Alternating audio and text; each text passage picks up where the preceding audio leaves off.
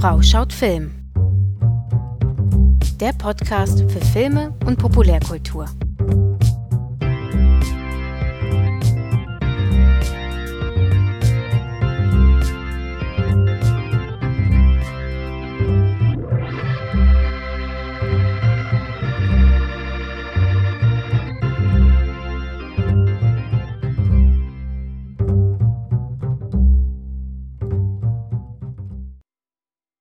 Hallo und herzlich willkommen zu einer neuen Folge Frau schaut Film.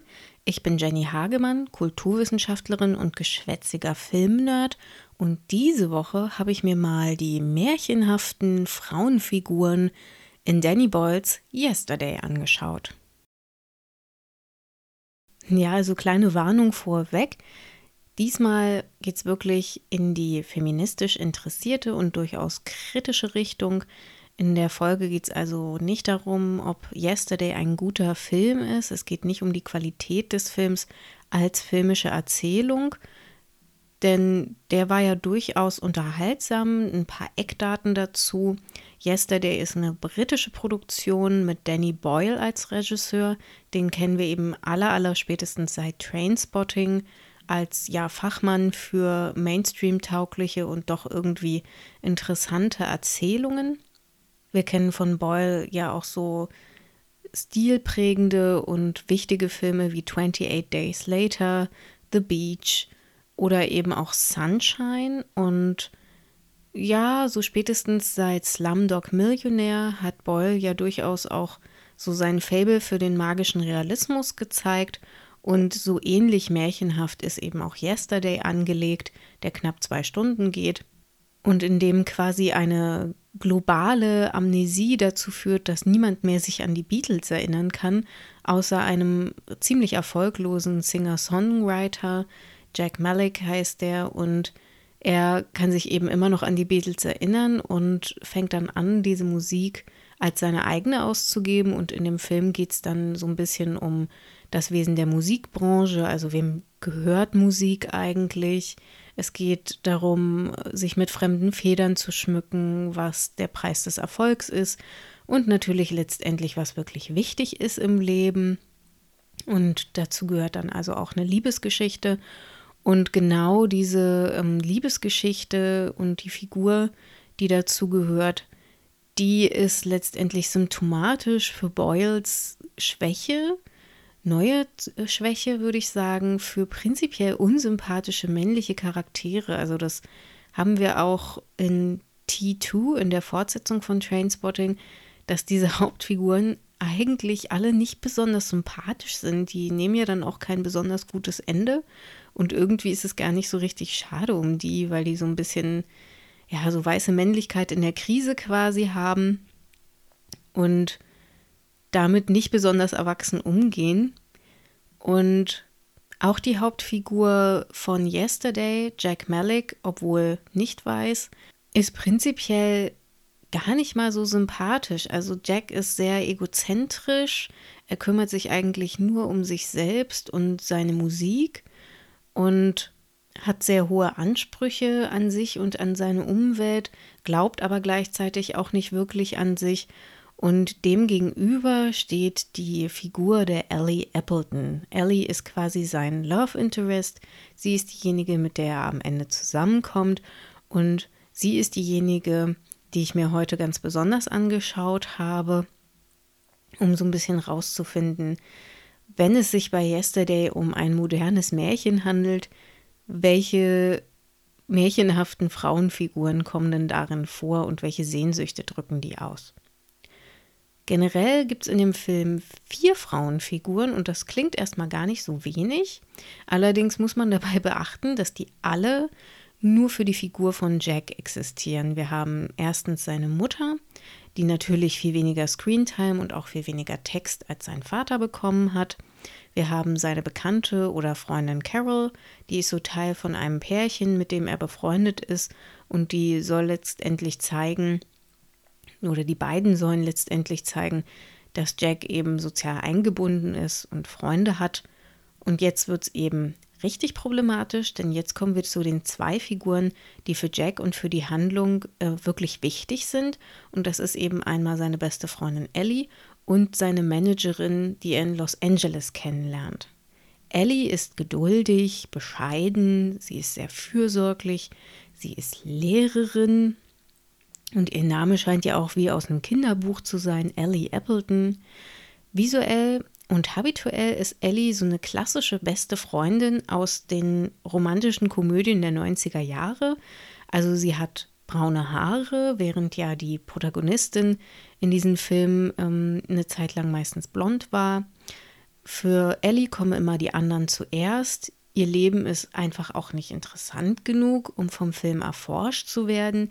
Sie ist aber trotzdem irgendwie da. Und interessant ist, dass Ellie gar nicht die Nebenfigur die beste Freundin ist, sondern eben das Love Interest.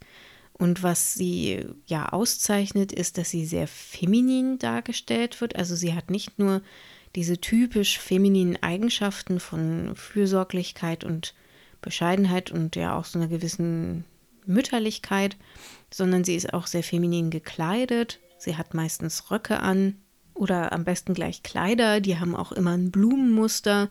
Also es fehlt eigentlich an Klischees, an Lehrerinnen-Klischees, nur noch, dass wir sehen, wie sie mit ihren Schülerinnen Mandalas ausmalt. Ellie symbolisiert letztendlich das einfache Leben in der Kleinstadt, aus der Jack kommt und der er ja so ein bisschen entflieht und auch entfliehen will, indem er eben sich mit diesen fremden Beatles-Federn schmückt und nach Los Angeles gezogen wird.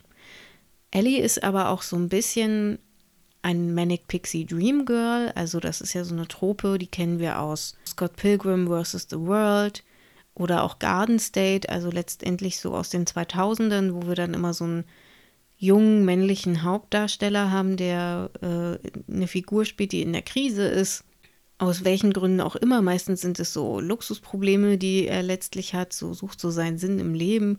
Und dann taucht so eine total quirlige, lebensbejahende, fröhliche junge Frau auf und die ist eigentlich nur dazu da, um diesen jungen Mann eben wieder zurück ins Leben zu holen, ihm zu zeigen, was wirklich wichtig ist und an ihn zu glauben.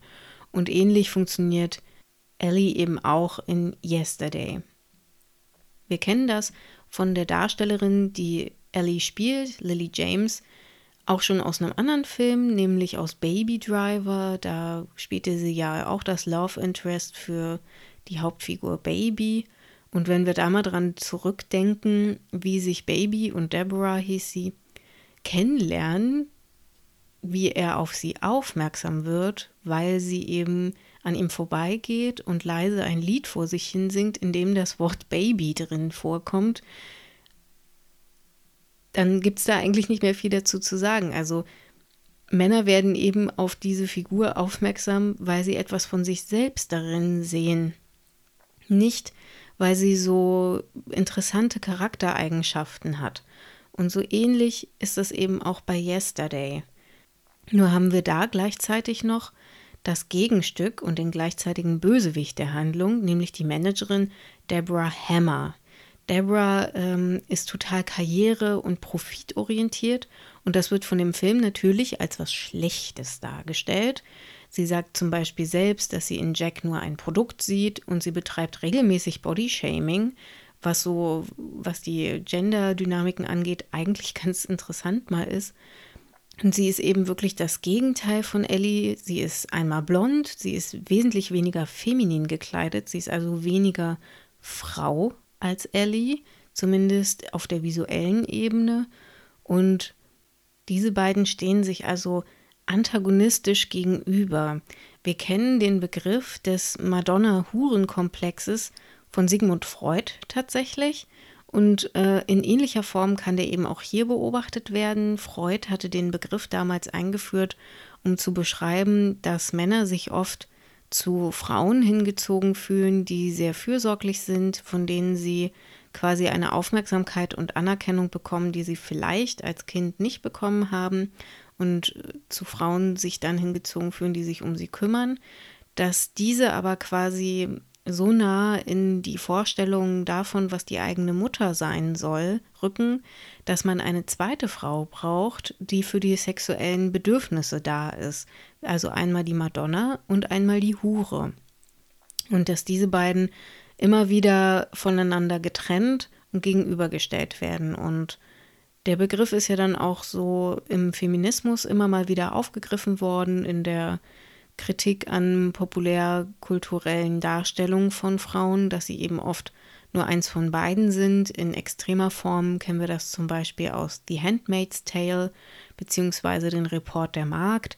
Auch da gibt es ja dann die Ehefrau und die andere Frau, die für den Sex zuständig ist oder dafür eben ja ausgebildet wird. Und ebenso ist Ellie perfekt und fürsorglich, während Deborah eben nur an ihrer Karriere interessiert ist. Und es ist natürlich auch interessant, dass es mal wieder eine Frau ist, die Karriere gemacht hat, die als biestig und äh, ja quasi total korrumpiert dargestellt wird. Das ist so ein bisschen wie Miranda Priestley in Der Teufel trägt Prada der Fall. Also wir haben mal wieder in den Mainstream-Medien eine erfolgreiche Frau, die quasi keine Frau mehr ist, weil sie Erfolg hat. Ellie dagegen ist immer wieder die Stimme der Vernunft, vor allen Dingen, wenn Jack zum Beispiel seine Musik aufgeben will, obwohl er das äh, auf jeden Fall sollte. Sie heitert ihn immer wieder auf, obwohl er wirklich sehr lakonisch äh, dargestellt wird und eben auch sehr selbstbezogen und einfach auch pessimistisch. Ähm, und das Problem an Ellies Verliebtheit ist eben, dass wir als Zuschauende nicht sehen, was sie in Jack sieht. Also es wird ja relativ früh im Film klar, dass sie schon seit Jahren in ihn verliebt ist und immer an seine Musik glaubt. Und wir selber hören diese Musik eben auch. Und ich denke nicht, dass es ein Zufall ist, dass Jacks Lieder gegenübergestellt zu Ed Sheeran, der ja auch eine wichtige Nebenfigur in dem Film ist, und zu den Beatles durchaus als mittelmäßig auch bezeichnet werden kann. Also wir als Zuschauende kommen zu dem Schluss, dass Jack auf jeden Fall was anderes machen sollte, als zu versuchen, mit seiner Musik Erfolg zu haben. Und warum glaubt dann aber eben Ellie so ganz zwingend daran? Sie glaubt natürlich an ihn, weil sie es muss, weil sie dazu da ist. Noch viel problematischer ist, dass Jack diese unbedingte Verliebtheit eben auch selbst nicht sieht. Also das könnte man wieder sagen, ist so ein Kniff aus romantischen Komödien, dass die eine oder der andere schon ganz lange in den besten Freund verliebt ist und nur der beste Freund merkt das nicht. Äh, letztendlich bezeichnet das bei Yesterday aber nur Jacks Selbstbezogenheit, wenn er wirklich glaubt, dass eine junge Frau jahrelang ihn überall hinfährt zu seinen Konzerten, diese Konzerte managt und ihm einfach immer zur Seite steht, nur weil er einfach irgendwie da ist und ein cooler Typ ist. Das funktioniert schon auf dieser Ebene nicht. Die Momente, in denen Ellie sich von ihm zurückzieht, könnte man als eine Stärke der Figur darstellen. Also einmal ist das ja der Moment, wo er nach Los Angeles fliegt und sich dazu entschließt, da in dieser Musikbranche Fuß zu fassen.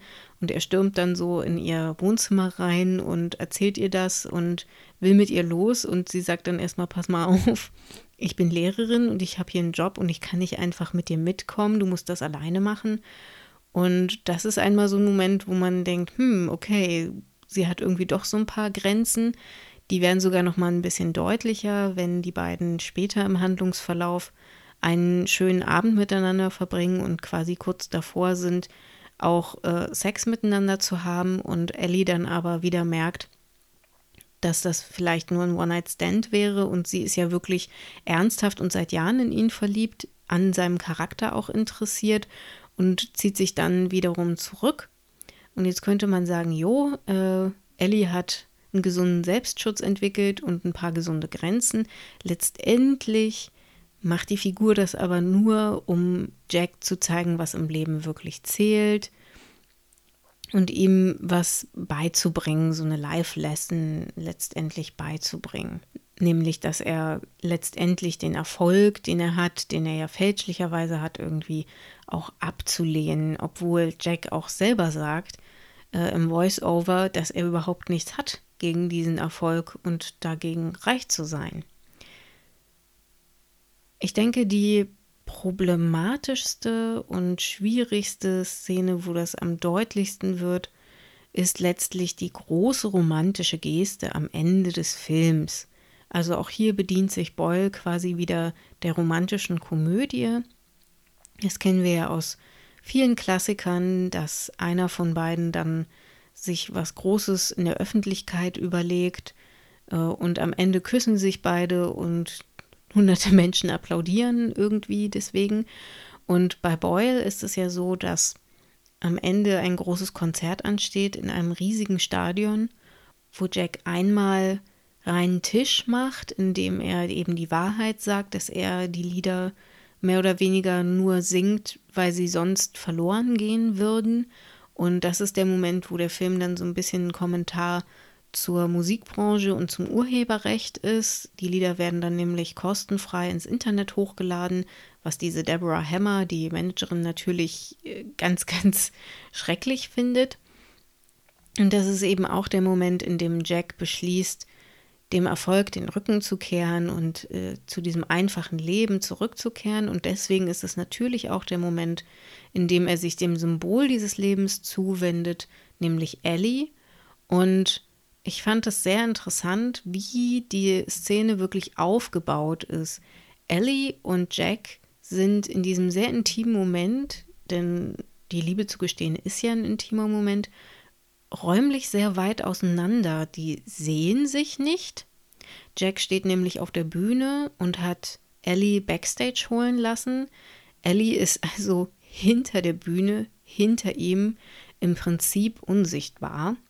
Sie wird allerdings mit einer Kamera aufgenommen, ihr Gesicht wird aufgenommen und dieses Gesicht wird dann durch die Videowand, die auf der Bühne steht, quasi projiziert. Wir sehen also eine Projektion von Ellie und nicht Ellie selbst. Und wir sehen Jack, der die ja im Zentrum der Aufmerksamkeit steht und ihr seine Liebe gesteht, ohne dass die beiden sich überhaupt auch nur anschauen. Also Ellie kann ja eigentlich nur Jacks Hinterkopf sehen und Jack schaut die ganze Zeit mehr oder weniger ins Publikum. Er spricht also nicht zu Ellie, sondern zu den anderen Menschen, von denen er umgeben ist.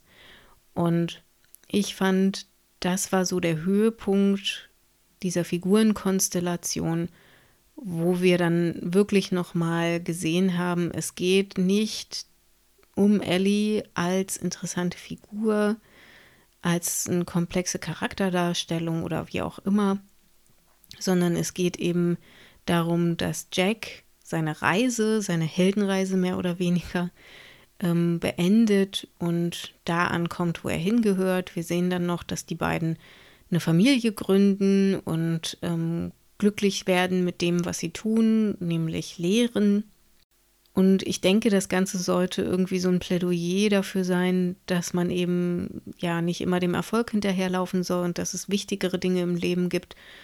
Und es ist natürlich ein Plädoyer für die äh, nukleare Kleinfamilie geworden, ist ja klar. Also auch recht konservativ letztendlich. Und ich fand einmal problematisch, dass das so stark gegenübergestellt wird, also Erfolg, Karriere gleichzusetzen mit der völligen Selbstaufgabe, Selbstverleugnung, mit der Aufgabe von weiblichen Qualitäten, wie wir das halt bei Deborah gesehen haben.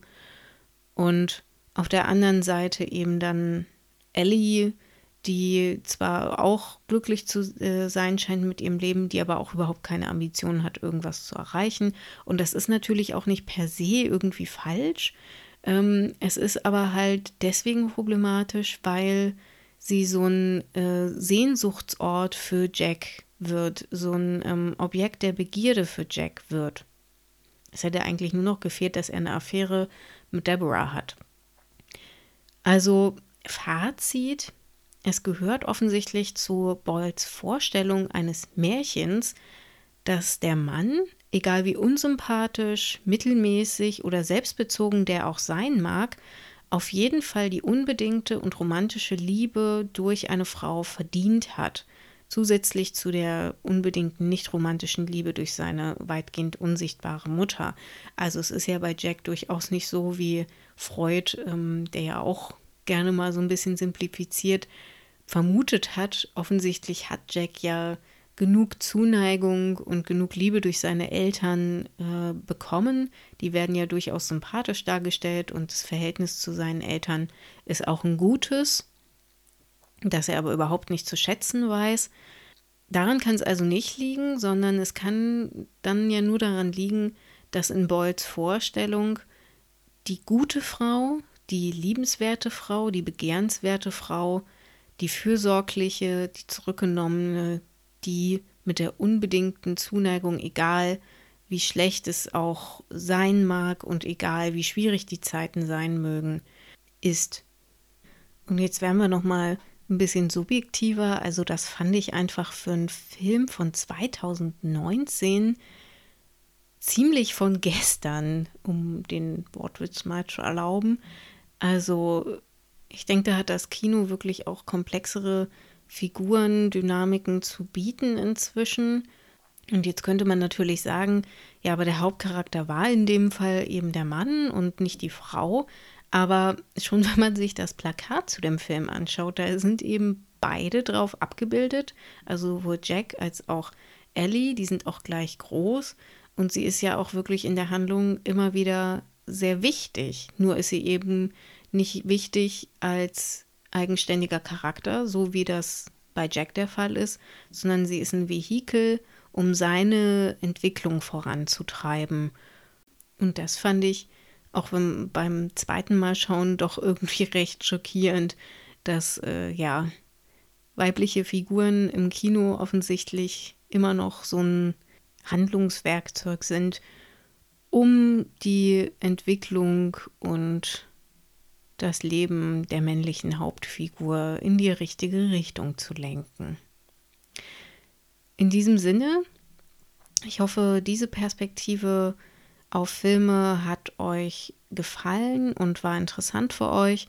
Wie gesagt, ich denke durchaus, dass der Film nicht schlecht ist deswegen. Es geht hier nicht um eine Qualitätskontrolle und nicht alle Filme, die keine komplexen Frauenfiguren haben, sind gleich schlecht.